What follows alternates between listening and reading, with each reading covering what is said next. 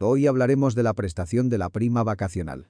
Se establece que por ley tenemos derecho a recibir una prima vacacional de al menos el 25% del salario que le corresponda a los días de vacaciones.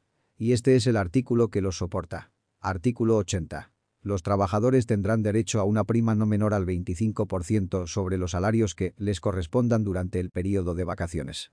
Por ejemplo, si tu sueldo mensual es de 10.000 pesos y te vas a tomar los 6 días de vacaciones, el cálculo para la prima vacacional es el siguiente.